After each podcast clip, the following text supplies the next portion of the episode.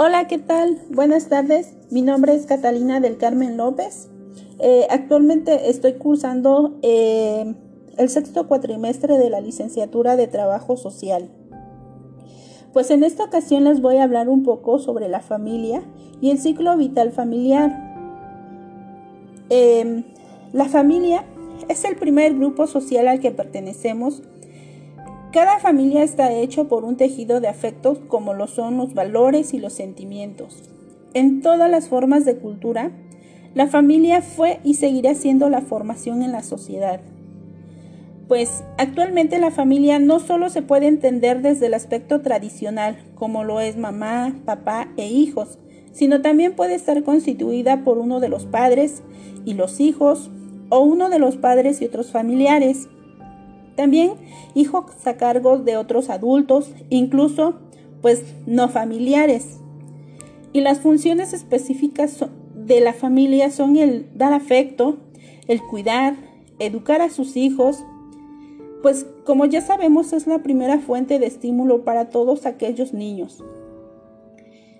También los papás son los que se encargan de la demanda de alimentos, de dar ese afecto, protección y más que nada esa seguridad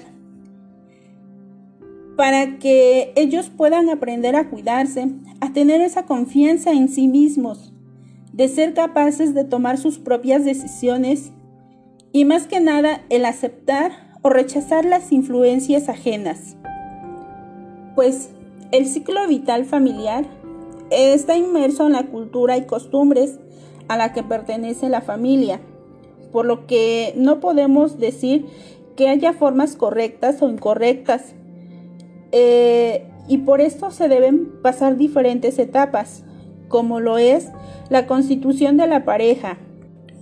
La constitución de la pareja, eh, aquí es el inicio de una nueva familia, puesto que mm, es la evolución de una pareja y habrá diferentes etapas donde haya momentos de tranquilidad, otras de crisis, de crisis y pues esto va a ser normal puesto eh, que es una etapa inicial y es la etapa donde se permite consolidar la unión en lo emocional, social y sexual. La etapa del nacimiento y la crianza es aquel momento o llegada de un hijo esta crea cambios dentro de la relación, ya que aparecen nuevos roles y funciones como lo es el ser madre o padre. Esto es para brindarle al niño la atención y los cuidados necesarios. Los hijos en edad escolar. Esta pues es la primera etapa del desprendimiento de los niños. Em, es el desprendimiento del seno familiar. Y aquí es donde pues los niños empezarán a, en una nueva etapa y empezarán a ir a la escuela, tendrán contacto con maestros, con los compañeros, realizarán nuevas actividades que serían fuera del hogar. Y es donde se pone a prueba todo aquello que se le o que la familia les haya inculcado en los primeros años ya sea como los límites, la relación con la autoridad, entre otros. La adolescencia. Pues esta es una etapa donde hay grandes crisis para todos aquellos individuos y las familias también. Aquí el adolescente sufre una gran crisis de identidad.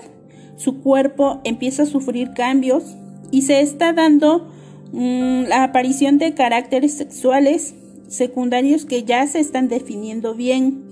Por ejemplo, pues el cambio de voz, la salida de vellos.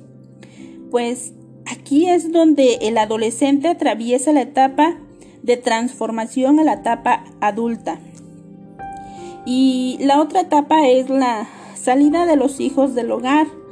Eh, aquí los hijos estarán en una nueva etapa donde deberán formar su propia familia, con todas aquellas características que les fueron inculcados o, o que aprendieron de sus padres, para que así continuaran con el ciclo vital. También los padres deberán aceptar eh, al paso del tiempo, ya que ahora eh, es el reencuentro como pareja. Eh, viene la siguiente etapa que es la salida de los hijos del hogar.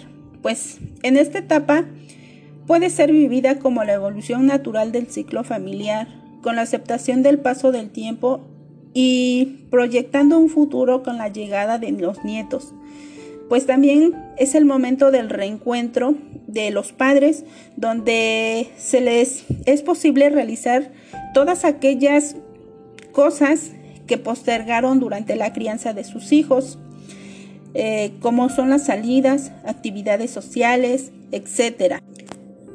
Y la etapa en la edad adulta. Aquí la pareja se enfrentará a nuevos desafíos, puesto que aquí deberán afrontar todos aquellos cambios, no solo en lo individual, sino también a nivel familiar, puesto que pues aquí eh, los papás pues ya tienen una vida sin trabajar, eh, algunos ya van a ser jubilados o a punto de jubilarse, por lo que aquí inicia la etapa donde tendrá aquellas oportunidades de realizar todas las cosas postergadas durante su juventud para disfrutar a sus nietos y seguir generando aquellos proyectos que habían postergado. Em, aquí es el fin de, la vida activa y el paso de una etapa improductiva, puesto que ahora pues ya no van a ser padres, sino serán abuelos. Tener eh, ellos un contacto más libre y placentero con los nietos y pues más que nada pues como no lo tenían con sus propios hijos. La etapa de la ancianidad. Aquí cada uno de los integrantes pues va sufriendo cambios a nivel corporal, pues tienen una mayor fragilidad, enfermedades crónicas y en lo emocional pues pensamientos con respecto a la muerte, la pérdida de seres queridos que se les adelantaron, entre otras cosas. Todo esto requiere un tiempo de procesamiento. Pues bueno, las características de estos nuevos vínculos dependerá de cómo se establecieron las relaciones a lo largo de la historia familiar. Por otro lado, eh, son los abuelos los encargados de transmitir la historia, todos aquellos ritos y costumbres a las nuevas generaciones.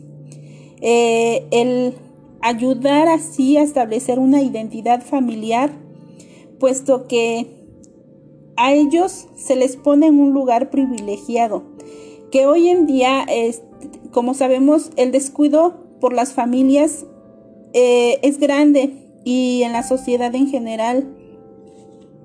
Pues eso es todo, compañeras, maestro. Em, es un poco de, de lo que les puedo platicar del ciclo vital familiar.